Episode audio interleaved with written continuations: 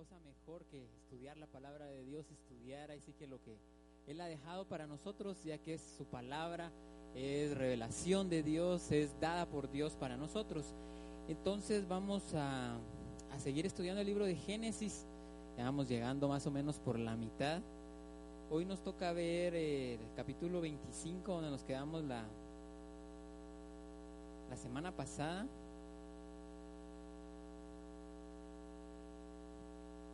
Bueno, ya cambió, ahí está.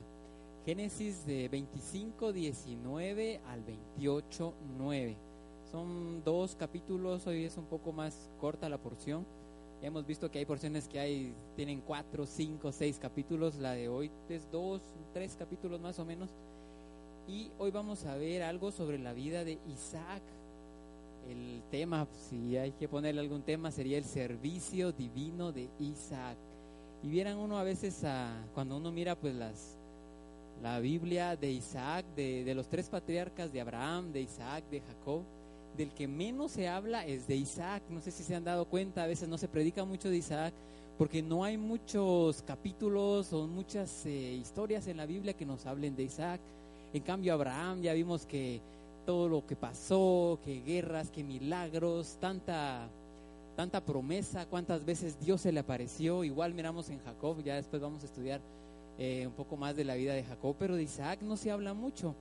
De Isaac es un par de capítulos, no se mira que Isaac haya ido a la guerra alguna vez, algún milagro así sorprendente, sino que no se habla mucho y hoy vamos a ver por qué está Isaac así, por qué la palabra de Dios no menciona así tanto a Isaac. Vamos a aprender eso hoy esta noche. Eh, de Isaac, pues como sabemos, pues era el hijo de Abraham, era el hijo de la promesa, el hijo, ahí sí que porque tantos años ellos esperaron, vino de un milagro sobrenatural de la vida de Abraham y Sara. Y muchos creen también que por el sacrificio que hizo Isaac, se recuerdan cuando eh, Dios le pidió a Abraham y le dijo, quiero que sacrifiques a tu hijo, tu único hijo. Y Abraham estuvo dispuesto a hacerlo, pero Isaac también, ya él tenía 37 años, algunos creen que tenía 33, otros 37, pero él ya era grande. Imagínense si él no, él hubiera dicho, no, papá, no, yo si no, no me voy a entregar. Entonces no, él lo hubiera hecho ahí lo que fuera, era más fuerte que Abraham y no, no se hubiera dejado. Pero aún vemos en Isaac ese corazón pues de decir, bueno, si Dios lo mandó, pues ahí estamos. Prácticamente él entregó su vida, él sabía que él era el sacrificio, él entregó su vida. Entonces, muchos creen que desde ese momento prácticamente como que él se libró de, así que todas las tribulaciones, esa fue como que la prueba de la vida y fue algo que le cambió la vida a él. Ahora, para empezar a entender un poco la vida de Isaac, eh, voy a venir, vamos a ver, todos venimos, dice, a la tierra con un propósito. Esto ya lo hemos oído tantas veces, creo que ninguno de los que estamos aquí pues escogió a sus padres, ninguno escogimos aquí estar viviendo en Chimaltenango, nacer donde nacimos, creo que pues Dios nos puso aquí con algún propósito. Eh, muchos pues dirán, ojalá yo hubiera nacido en Estados Unidos, otros dicen, ojalá yo hubiera nacido en Europa, pero créanme, tal vez si hubiéramos nacido ahí, no sé ni qué anduviéramos haciendo, saber si estuviéramos vivos todavía. Así que Dios sabe por qué nos puso en esta tierra, Dios sabe por qué nos dio a nuestros padres, Dios sabe por qué estamos aquí esta noche, por qué estamos reunidos. Él tiene propósitos grandes para cada uno de nosotros. Y esto lo podemos ver pues a lo largo de todas las escrituras, que todos los varones de Dios, toda la gente que viene a este mundo viene con un propósito. Hay propósitos, eh, por decirlo así, generales para todos por ejemplo, el buscar pues eh, la palabra de Dios, estudiarla, amar a nuestro prójimo pero además hay otros propósitos como que son muy personales, cosas muy específicas que nosotros venimos a hacer a esta tierra. Esto pues lo podemos ver, como les digo, en toda la Biblia y un mayor, el, mayor ejemplo de esto es pues nuestro Señor Jesús, nuestro Salvador. Él sabía el propósito a cual venía, Él vino a esta tierra, Él todavía cuando estaba en el monte Getsemaní dijo, si no, si no es tu voluntad, aparta de mí esta copa, pero Él estuvo dispuesto, Él sabía a lo que venía, Él sabía que venía a entregar su vida y cumplió con ese propósito eterno. Y ahora viene una pregunta, ahí sí que un poco más difícil. ¿Cómo encontramos nuestro propósito? ¿Cómo es que encontramos ese propósito? ¿Cómo es que encontramos eh, la misión, por decirlo así, que Dios nos ha encomendado a cada uno de nosotros? Y esta es una pregunta, la verdad, que se mira muy fácil, pero la verdad que es muy difícil. Eh, pueden pasar tantas cosas, podemos aprender de las experiencias de nuestra vida. Eh, en la misma escrituras, pues cada vez si nosotros, estaba leyendo un escritor, decía, si nosotros nos elevamos espiritualmente más y más, cada vez más vamos a entender a qué venimos a esta tierra, vamos a entenderlo muy bien. Y voy a usar hoy de ejemplo pues eh, mi vida para contarles un poco sobre los propósitos que Dios tiene. Y al estar haciendo este estudio, vieran que me recordé más o menos hace unos 20 años o más que a mí me dieron una, una profecía. Eh, me recuerdo muy bien que vino a predicar a esta iglesia eh, nuestro pastor, el hermano Vladimiro Vázquez, el pastor general de Ministerios Visión de Fe, y vino su esposa, la hermana Juani. Yo creo que esto ni mis papás lo saben.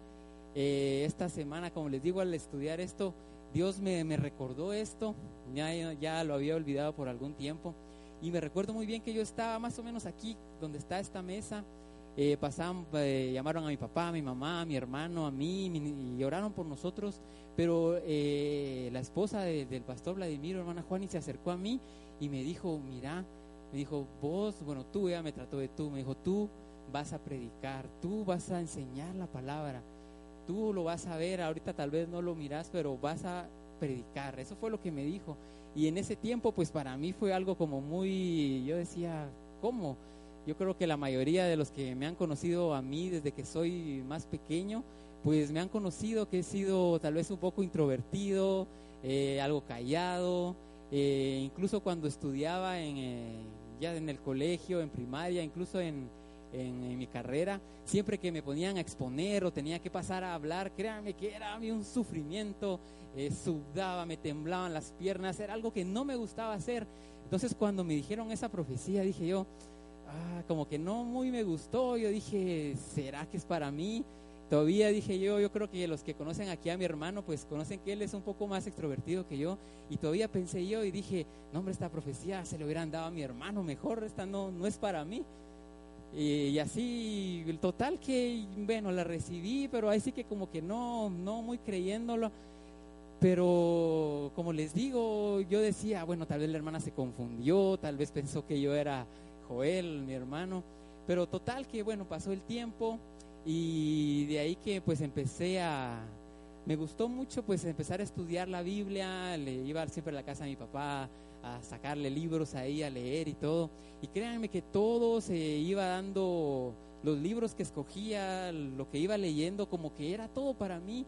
Me recuerdo muy bien una frase de un libro que decía, toda la sabiduría, inteligencia que he puesto en tu vida, no es para que la desarrolles en una empresa eh, trabajando como así que administrador, lo que sea, decía este escritor, decía, la sabiduría e inteligencia que te he dado es para que estudies la palabra y no solo para ti, sino que para que la enseñes.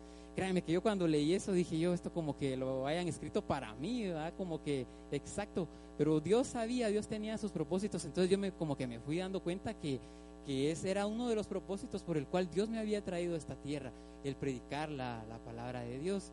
Incluso hace unos dos años más o menos que a veces soñaba yo que estaba predicando. Entonces ya como que dije yo, ya me la fui creyendo un poco más. Dije yo, bueno, entonces tal vez sí. Y me recordaba siempre de esta palabra que me, que me dio la hermana, hermana Juan y nunca se me va a olvidar. Como les digo, en ese tiempo yo decía, ah, esto es una locura, no, nunca va a pasar no, no, no me gusta predicar, pero ahora lo veo hecho realidad. Créame que este año, eh, más o menos en enero, fue que empecé a predicar y gracias a Dios, pues Él me ha ayudado. Créame que no es fácil, a veces me pongo nervioso y todo, pero yo sé que este es uno de los propósitos por los cuales Dios me trajo a esta tierra. Entonces esto es a manera de ejemplo, pues cómo yo fui encontrando ese propósito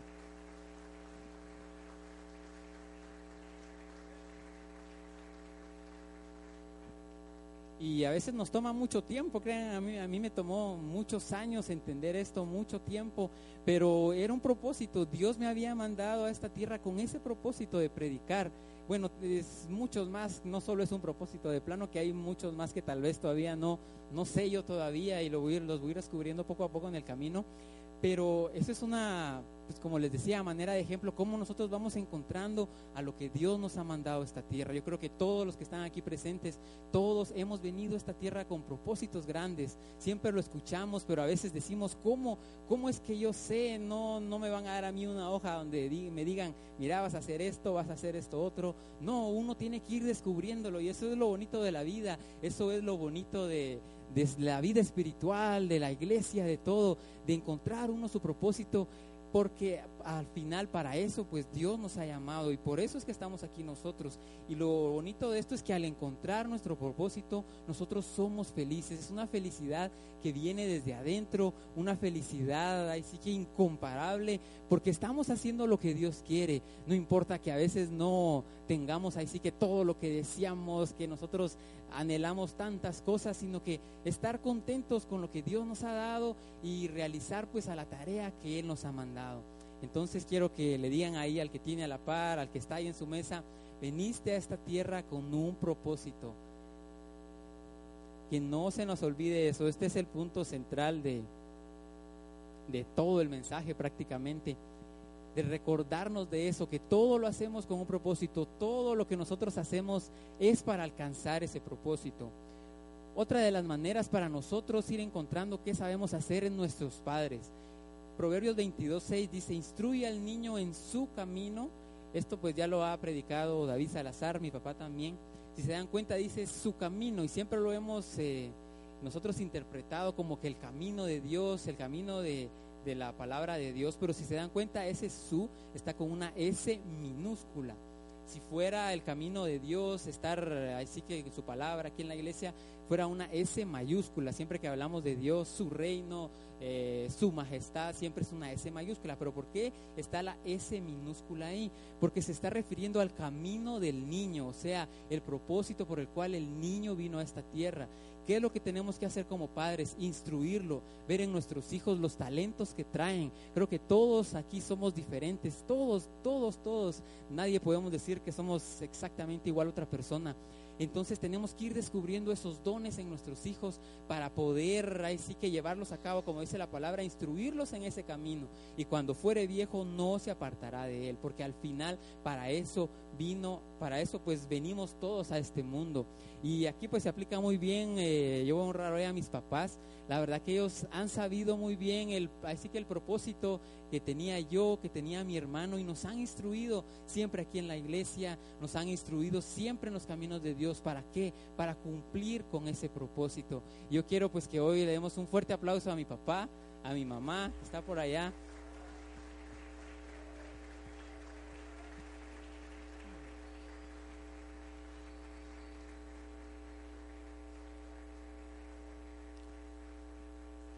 Porque pues gracias a Dios ellos han entendido, ellos han estado en comunión con Dios y han entendido pues para qué venimos nosotros a este mundo y nos han instruido por ese camino. ¿Para qué? Para que cuando seamos grandes no nos apartemos de Él y terminemos así que con la carrera a la que Dios nos ha mandado aquí.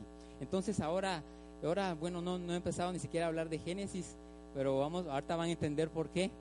Hablar de los propósitos, vamos a entender el propósito de Isaac el propósito por el cual vino a esta tierra, que fue muy diferente al de Abraham. Él tenía grandes propósitos. Vamos a estudiar hoy Génesis 26. Créanme este es el único, casi el único capítulo que habla sobre un poco de la vida de, Isaac.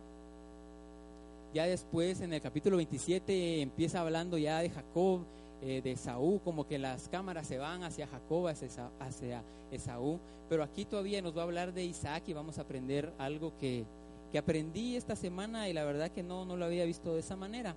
El 26.1 dice, después hubo hambre en la tierra, además de la primera hambre que hubo en los días de Abraham, y se fue Isaac a Abimelech, rey de los filisteos, en Gerar.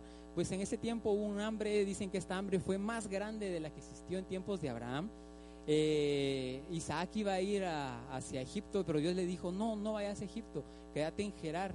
Entonces eh, Isaac fue el único de los tres patriarcas de Abraham, Isaac y Jacob que no salió de Israel. Isaac vivió toda su vida en Israel. Voy a adelantarme hasta el verso 12. Aquí hay una bendición muy bonita. Dice, sembró Isaac en aquella tierra y cosechó aquel año ciento por uno y le bendijo el Eterno. Si vimos, había hambre, Era un tiempo muy difícil, que había mucha escasez.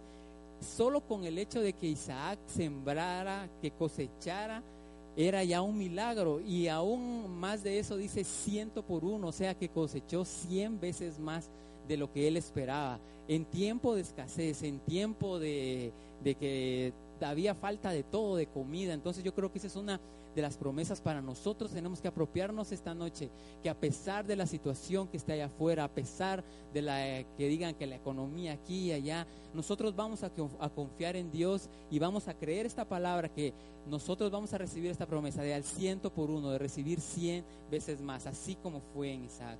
El siguiente verso dice, y el varón, el varón se enriqueció, fue prosperado y se engrandeció hasta hacerse muy poderoso. Si miramos siempre en la Biblia, todos los varones de Dios siempre eran muy prósperos, siempre eran muy bendecidos. Igual fue Isaac.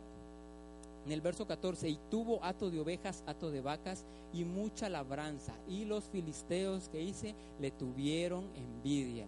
O sea que no él tuvo envidia de los demás, sino que a él le tenían envidia. Esto también tenemos que aplicarlo a nosotros. Dígale al que tiene la parte, tienen que tener envidia, tienen que tener envidia, que no seamos nosotros muchas veces... Eh, muchas veces somos nosotros los que envidiamos y decimos, ah, ojalá tuviera que, ojalá tuviera lo que tienen allá afuera, ojalá tuviera que, pero no, allá los de afuera, todas las demás personas tienen que envidiarnos a nosotros, así como lo hacían con Isaac el verso 15, todos los pozos que habían abierto los criados de Abraham, su padre, en sus días, los filisteos los habían cegado y llenado de tierra. El 16, entonces dijo Abimelech a Isaac, apártate de nosotros porque mucho más poderoso que nosotros te has hecho. E Isaac se fue de ahí, acampó en el valle de Gerar y habitó ahí. Ahora vamos a ver el 18. Volvió a abrir Isaac los pozos de agua que habían abierto en los días de Abraham su padre y que los filisteos habían cegado después de la muerte de Abraham. Y los llamó por los nombres que su padre los había llamado. Aquí miramos que Isaac era uno de sus llamados, abrir esos pozos. El 19. Pero cuando los siervos de Isaac acabaron en el valle y hallaron ahí un pozo de aguas vivas, los pastores de Gerar riñeron con los pastores de Isaac diciendo, el agua es nuestra. Por eso llamó el nombre del pozo Esec. ¿Por qué? Porque habían altercado con él. El siguiente verso dice, abrieron otro pozo y también riñeron sobre él y llamó su nombre Sitna. Ahora miremos el 22, dice, y se apartó de ahí. Esta frase me gusta, se apartó de ahí. Y abrió otro pozo y no riñeron sobre él llamó su nombre Rehobot y dijo, porque ahora el Eterno nos ha prosperado y fructificaremos en la tierra. Aquí miramos uno de los, bueno, tal vez el principal o uno de los propósitos de Isaac, que era abrir pozos, pero esto no se queda ahí, esto tiene mucho significado espiritual, no es tanto solo lo que entendemos nosotros. Dice, el principal objetivo del descenso del alma de Isaac a este mundo, con el apoyo de su esposa, o sea, con los dos, fue cavar pozos de agua en el desierto ¿Para qué? Para que las aguas y los manantiales subterráneas se revelaran sobre la tierra. Entonces, eh, aquí hay mucho, mucho que aprender.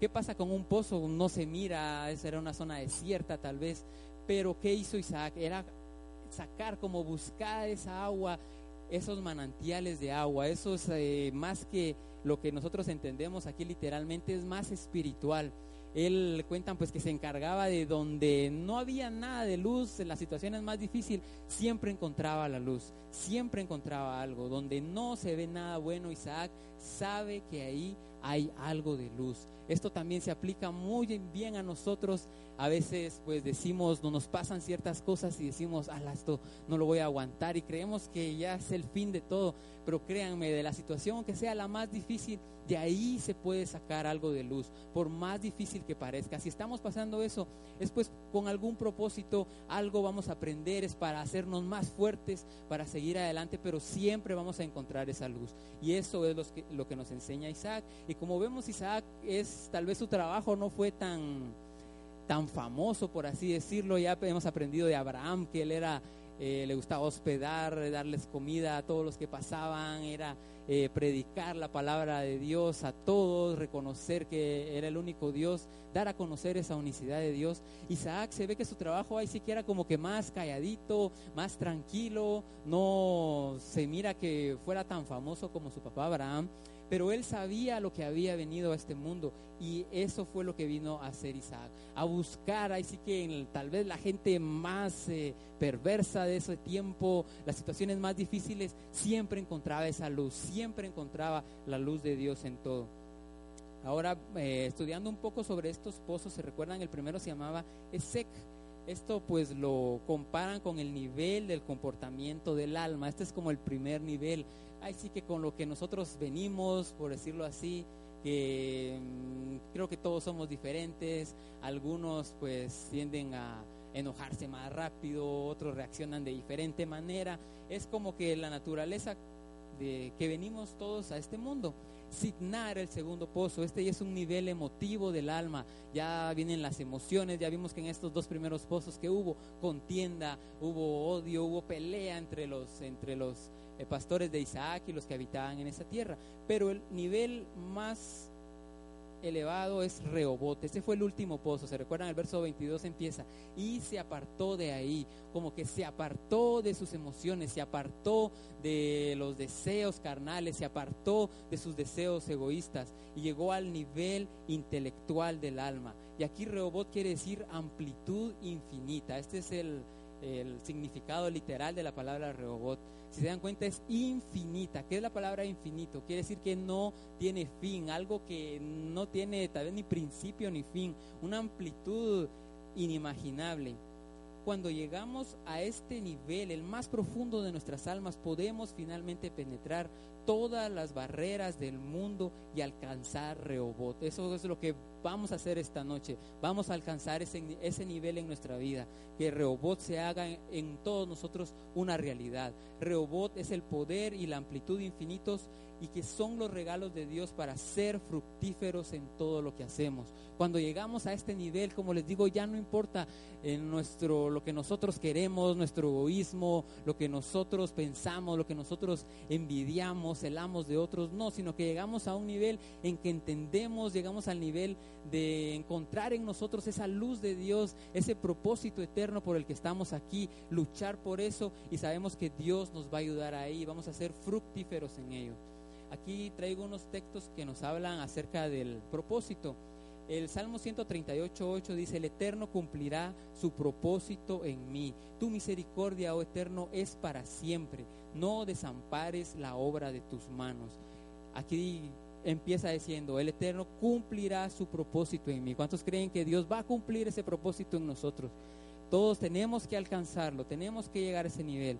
Segunda de Timoteo 1.9 dice, quien nos salvó y llamó con llamamiento santo, no conforme a nuestras obras, no conforme a lo que somos nosotros o lo que hacemos, sino según al propósito suyo y la gracia que nos fue dada en Cristo Jesús antes de los tiempos de los siglos. O sea que Él ya tenía planeada nuestra vida. Él dijo, voy a poner a tal persona aquí que nazca con tales papás en tal situación económica, en tal ciudad. Dios nos puso aquí con propósito.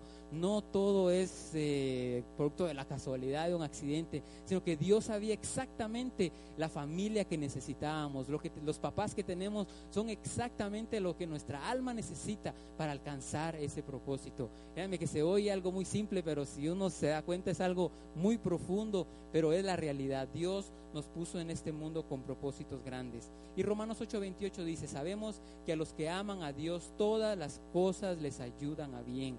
Pero dice que a los que aman a Dios, si yo no amo a Dios, como que no me van a ayudar a bien. Tengo que amar a Dios, de ahí todas las cosas me ayudan a bien a los que conforme a su propósito son llamados. Tenemos que entender eso. Puede ser que tal vez estemos pasando alguna situación que no entendamos y decimos, ¿por qué me está pasando esto? Pero créanme que es para bien. Algo tenemos que aprender, aprender ahí. Dios nos quiere enseñar algo. Tenemos que sacar la luz de ese problema, de esa situación, de lo que sea que estemos viviendo. ¿Por qué? Porque así como dice Romanos 8:28, a los que conforme a su propósito son llamados, para que cumplamos ese propósito y entendamos lo que venimos a hacer a esta tierra. Y ahora para, para terminar, vamos a darles un pequeño resumen del capítulo número 27 de, de Génesis, donde se habla sobre la, bendición de Jacob, cuando Isaac pues, quería bendecir a Esaú y, y Jacob, pues muchos dicen, se robó la bendición, pero la verdad es que no. Vamos a ver por qué dice amaba, Isaac amaba a Esaú. Sabemos pues que Isaac y Rebeca tenían dos hijos, Jacob y Esaú. Jacob podemos ver que era un hombre que estudiaba la Biblia, un hombre muy justo, muy recto, temeroso de Dios. Y Esaú era, dice la Biblia, que era, le gustaba estar en el campo cazando y se cuenta pues que no se apartó mucho de los caminos de Dios, no le gustaba estudiar la Biblia, pero ¿por qué Isaac amaba a Esaú? Ya vimos que Isaac, uno de sus trabajos era, así que buscar en personas que estaban alejadas de Dios, personas que tal vez nadie daba por ellas. Él sabía que ahí había algo de luz de Dios. Y tal vez eso fue lo que vio Isaac en Esaú. Vio así que un potencial grande, quiso transformarlo. Al final no sé si lo lograría hay un verso que nos explica muy bien esto. Génesis 25, 28 dice, llamó Isaac a Esaú porque comía de su casa. Y después dice, más Rebeca amaba a Jacob. Nos damos cuenta como que cada quien tenía ahí su favorito. Pero eso es lo que nos enseña Isaac. Eh, ya vimos que su trabajo aquí que era abrir pozos, abrir pozos y decimos, bueno, tal vez él no hizo mucho, pero créanme que ese era su propósito, lo entendió muy bien y lo hizo muy bien, traer esa luz de Dios al mundo. Ahora si se recuerdan la historia, ¿qué le dijo Isaac a Esaú? Ve a cazar, tráeme comida y que yo te voy a bendecir, te voy a dar la bendición. En ese momento no sé qué le pasaría a Isaac porque Jacob era el de la, de la bendición. Dios usó a, la mamá, a Rebeca, y le dijo, mira, eh, tu papá va a bendecir a Saúl y esa bendición te pertenece a ti. Ve, va, aquí hay una ovejita, eh, cocieron ahí, le cocinaron a Isaac y total pues que Isaac bendijo a Jacob. Y Jacob pues, eh, perdón, Isaac cuentan pues que al estar bendiciendo a Jacob supo que era él y como que Dios le reveló y dijo, no, este, este es el de la promesa, este es el niño de la promesa. Después llegó Esaú y también le dio otra bendición, pero la principal bendición se la llevó Jacob. Esto lo podemos ver, eh, bueno, un poco antes, ¿se recuerdan cuando le vendió la primogenitura que él había llegado y por un plato de comida, aquí hice un guisado de lentejas, se comió, bebió, se le levantó, se fue, pero dice Esaú menospreció la primogenitura, o sea, menospreció la bendición. La palabra primogenitura en hebreo tiene las mismas letras que la palabra bendición. Prácticamente le dijo no a Dios, le dijo no a la bendición y Jacob se apropió de ella. Siempre hemos oído a veces que como que Jacob se robó esa bendición, pero créanme que no, esa bendición le pertenecía a él. Esa bendición le pertenecía a él. Podemos ver en este verso que ahí hicieron ese cambio por un plato de comida. ¿Qué hizo? Le vendió la primogenitura a Jacob y Jacob fue el de la bendición.